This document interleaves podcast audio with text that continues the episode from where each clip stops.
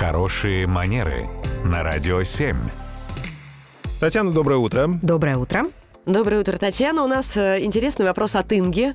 Она интересуется, можно ли пригласить руководителя на танец, ну, во время корпоратива. Очень хочется, пишет нам Инга. Я думаю, что, конечно, прямо табу, запрета какого-то на такое действие, очевидно, нет. Другой вопрос, что есть здравый смысл и какая-то логика в действиях.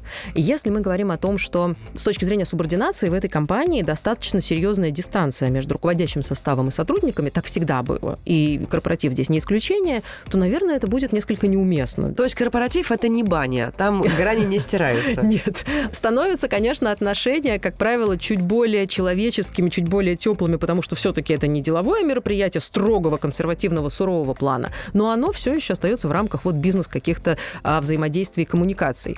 Вот этот момент нужно держать в голове. Второй момент нужно держать в голове, а что это за мероприятие в плане того, что корпоратив корпоративу рознь. Одно дело, мы все сели за один общий стол, руководитель со всеми обнялся, поцеловался, похлопал по спине. И тогда такого руководителя, ну, грех не пригласить да, на танец. Если мы говорим о руководителе, который сидит за отдельным VIP-столом, у него там отдельный там, состав участников вот этого мероприятия, то, наверное, тоже будет не совсем уместно да, попытаться его как-то пригласить куда-то потанцевать, потому что он может несколько удивиться.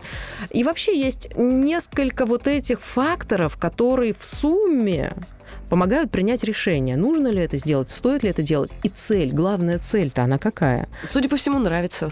нравится. Но тогда надо точно улучшить правильный момент, чтобы ему было комфортно, потому что если он сейчас сидит и с кем-то обсуждает бизнес-вопрос, несмотря на то, что это корпоратив, ну кто же ему помешает продолжать работать, то, наверное, тоже будет не совсем корректно прийти и предложить ему потанцевать, потому что ему будет неловко отказать, но и согласиться тоже будет не совсем к месту. Татьяна, спасибо, а Инга, вам удачи.